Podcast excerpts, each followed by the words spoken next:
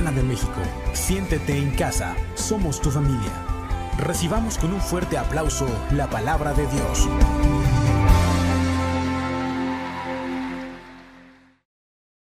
Él es digno, Él es merecedor del mejor de nuestros aplausos. Aleluya. Vamos a comenzar con la palabra que Dios tiene preparada hoy. ¿Están listos para recibirla? Gloria a Dios. Tiempo de humillarnos. Ese es el título de la, de la palabra de esta tarde. Y a veces pensamos que humillarnos es despojarnos de nuestras vestiduras profesionales y hacernos igual a los demás o, menos. déjeme decirle, es correcto.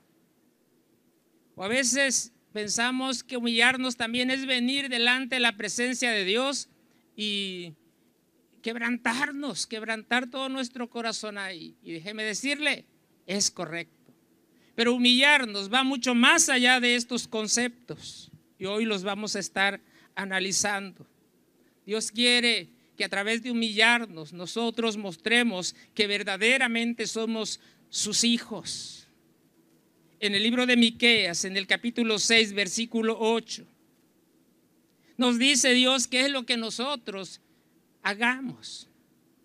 Y nos dice, pero ya Dios les ha dicho que es lo mejor que pueden hacer y lo que espera de ustedes. Es muy sencillo. Dios quiere que ustedes sean justos los unos con los otros, que sean bondadosos con los más débiles y que lo adoren como su único Dios. En otra versión dice, y que se humillen delante de Dios. Padre bendito Dios, hoy estamos ante tu presencia hermosa. Dios, gracias Señor.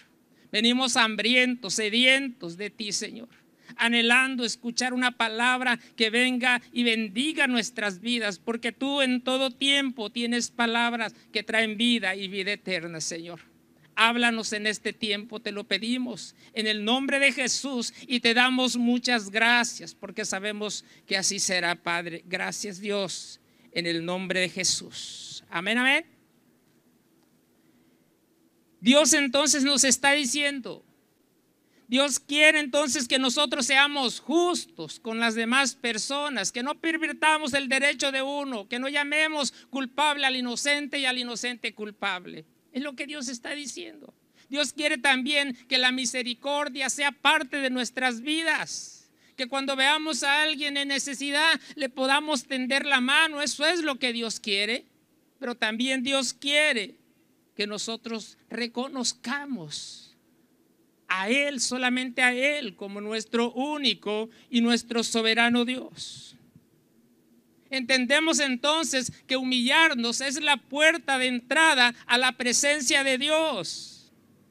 Cuando nosotros nos humillamos, reconocemos que lo que tenemos, Él nos los ha dado. Que lo que necesito está en manos de Él. Cuando me humillo ante Dios, hago a un lado mis logros, mis títulos, mis éxitos y reconozco que dependo totalmente de Él. Se oye fácil, pero esto no es tan fácil como se escucha.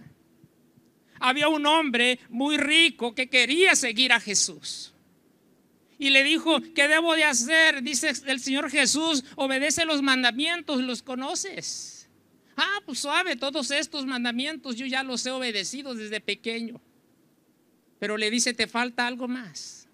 Vende todo lo que tienes y dáselo a los pobres Dice la escritura que a este joven le pesó en su corazón porque tenía mucho dinero, porque él pensó, o, más bien dijo, todo me ha costado lo que tengo. ¿Y cómo despojarme así? ¿Cómo despojarme así? A veces a nosotros nos cuesta mucho trabajo también de despojarnos de los títulos, de despojarnos de los éxitos, de despojarnos de aquellas cosas que hemos obtenido porque pensamos que nosotros las adquirimos y hemos reconocido que todo lo que tengo Dios me lo ha dado. No es mi, no es mi fuerza, no es mi fuerza. Necesitamos entonces reconocer eso Dios aún nos da la gracia para que podamos hacer a un lado todas esas cosas, porque la escritura nos dice que Él da gracia a los humildes y a los soberbios, los resiste. Él, una persona con soberbia, no se puede acercar a su presencia. Humillarnos entonces es una actitud del corazón donde reconocemos cada error que hemos tenido y podemos ir a su presencia. Al humillarnos también reconocemos que usted y yo no podemos hacer absolutamente nada. Cuando nos humillamos, el Espíritu Santo viene sobre nosotros y nos llena de gracia, abundante gracia, para que podamos hacer las cosas.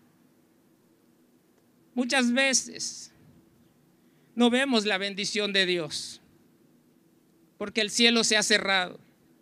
Muchas veces tinieblas caen sobre nosotros y no podemos ver.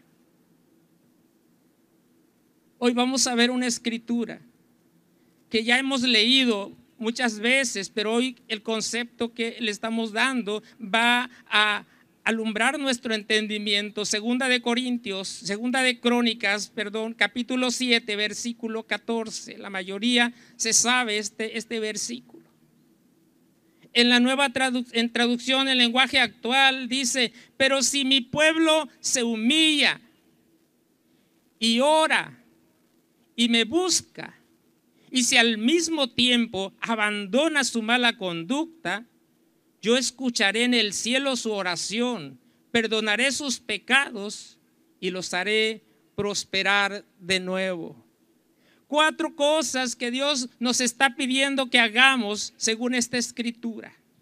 Vamos a analizar cada una, humillarnos.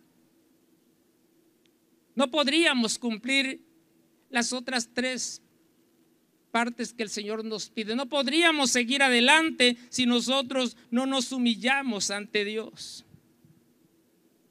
Jesús nos da la muestra Jesús dijo, yo no vine a este mundo para que me sirvieran, yo vine, más bien yo no vine para que me sirvieran, vine para qué? Para servir. El Señor Jesús vino para servir, pero no solamente lo dijo de boca, lo hizo. Cuando se iba a bautizar, Juan dice, no, no, yo no, yo, yo tengo que ser bautizado por ti.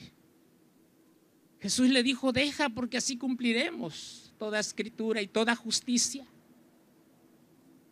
Cuando le lavó los pies a los discípulos, Pedro dice, no, Señor, tú no me puedes lavar los pies. ¿Por qué? Porque ellos sabían que era Dios. Pero vino y les mostró humildad. Yo vine para dar mi vida, dice el Señor Jesús, por muchos. Él no escatimó el ser igual a Dios. Él se despojó de, su deidad, no insistió en esa igualdad y renunció a esa igualdad de Dios y se hizo igual a nosotros, haciéndose esclavo de todos. Decíamos entonces que humillarse es despojarse de títulos, de logros, de éxitos. Jesús aquí no solamente se despojó de eso, se despojó de su deidad, haciéndose esclavo de todos. Y dice, y como hombre se humilló a sí mismo y obedeció a Dios hasta la muerte, murió clavado en una cruz. A veces pensamos que la cruz se hizo para que Jesús muriera ahí. No, ya existía la muerte en la cruz. ¿Y sabe quién moría? Morían los peores delincuentes morían los asesinos, los ladrones, todos aquellos eh, eh, eh, delincuentes de la peor calaña, ahí terminaban. Y Jesús, siendo un hombre inocente, murió en esa cruz por amor a ustedes y a mí. Por amor a nosotros. Pero tenemos que despojarnos de aquellas cosas que nos impiden humillarnos y acercarnos a Dios. En las familias hay muchas dificultades. ¿Saben por qué? Porque no se atreven a reconocer su error. Siempre queremos tener la razón y aunque no la tengamos y a veces aunque las tengamos, nos aferramos a querer tener la razón. Despojémonos de ese orgullo, de esa soberbia y humillémonos ante las demás personas. ¿Qué más tenemos que hacer? Orar. ¿Cuántos saben que Dios es omnisciente? Todo lo sabe, todo lo sabe conoce nuestro caminar, conoce nuestros pensamientos. La escritura dice en Jeremías 29, 11 que Él conoce los planes que tiene para nosotros y que los planes que Él tiene para nosotros son solamente de bien y no de mal. Dice que Él va a darnos un futuro lleno de bienestar. ¿Cuándo? ¿Cuándo creen que nos lo dará? Dice el versículo 12. Cuando ustedes me pidan algo en oración, yo los escucharé. Necesitamos pedirle a Dios. La oración es el medio por el cual Dios nos ha dejado para que nos comuniquemos con Él. Pero la mejor parte de la oración es saber que Él nos escucha.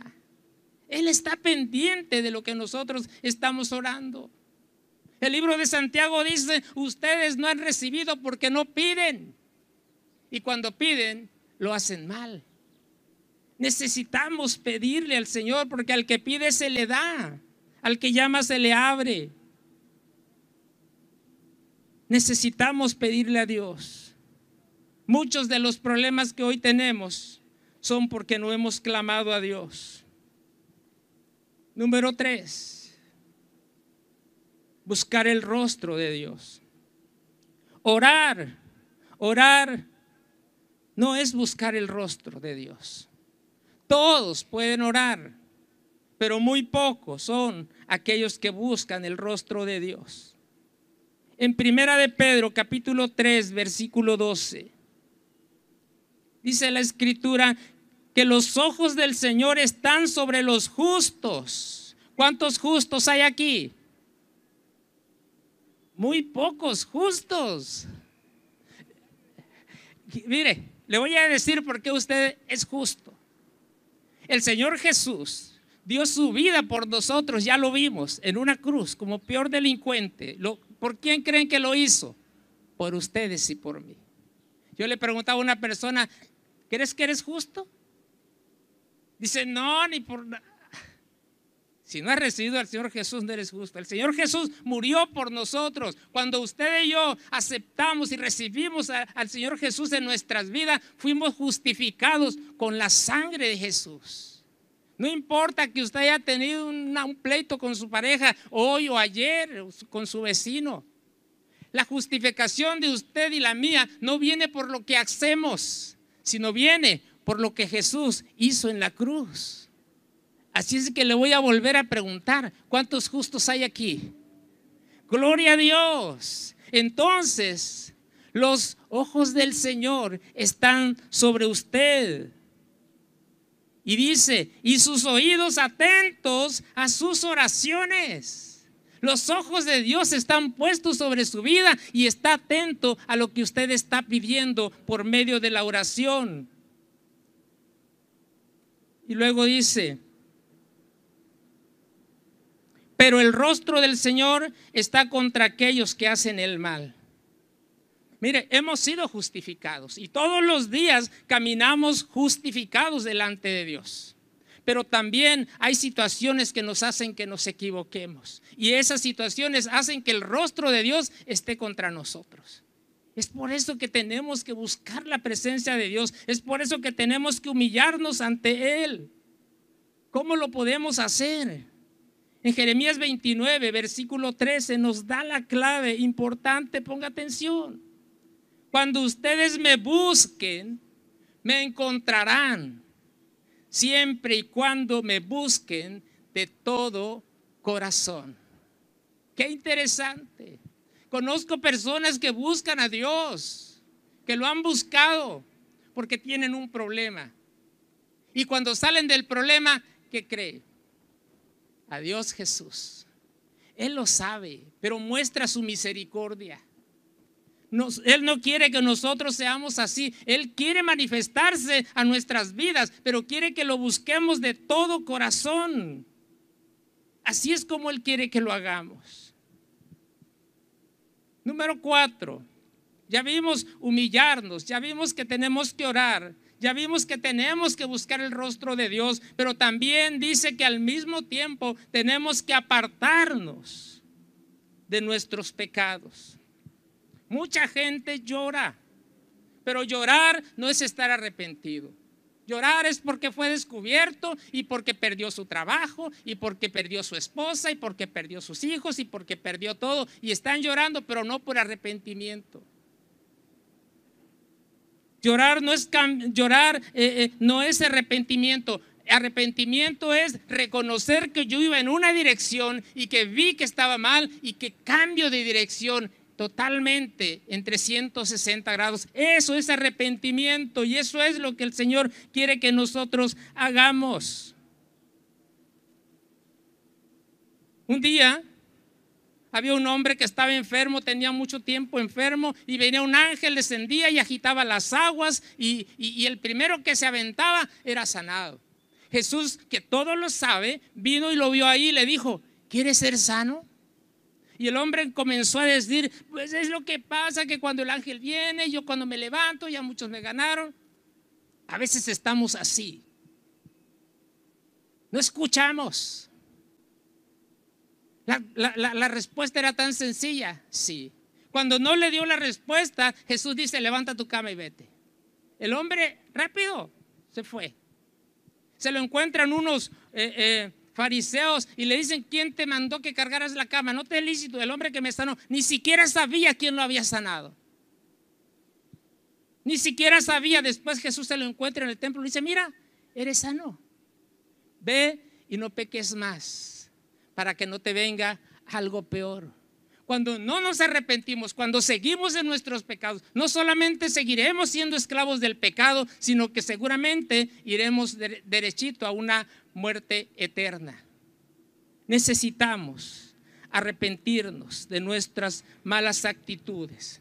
Dice la palabra que quien esconde su pecado jamás puede prosperar, pero quien los confiesa y los deja recibe el perdón de Dios. Tenemos entonces que confesarlo. Y confesarlo no solamente a Dios. A veces decimos, pues ya se lo confesé a Dios, Dios ya lo sabe. Tenemos que ir con la persona que ofendimos y tenemos que pedirle perdón. Tenemos que apartarnos del pecado.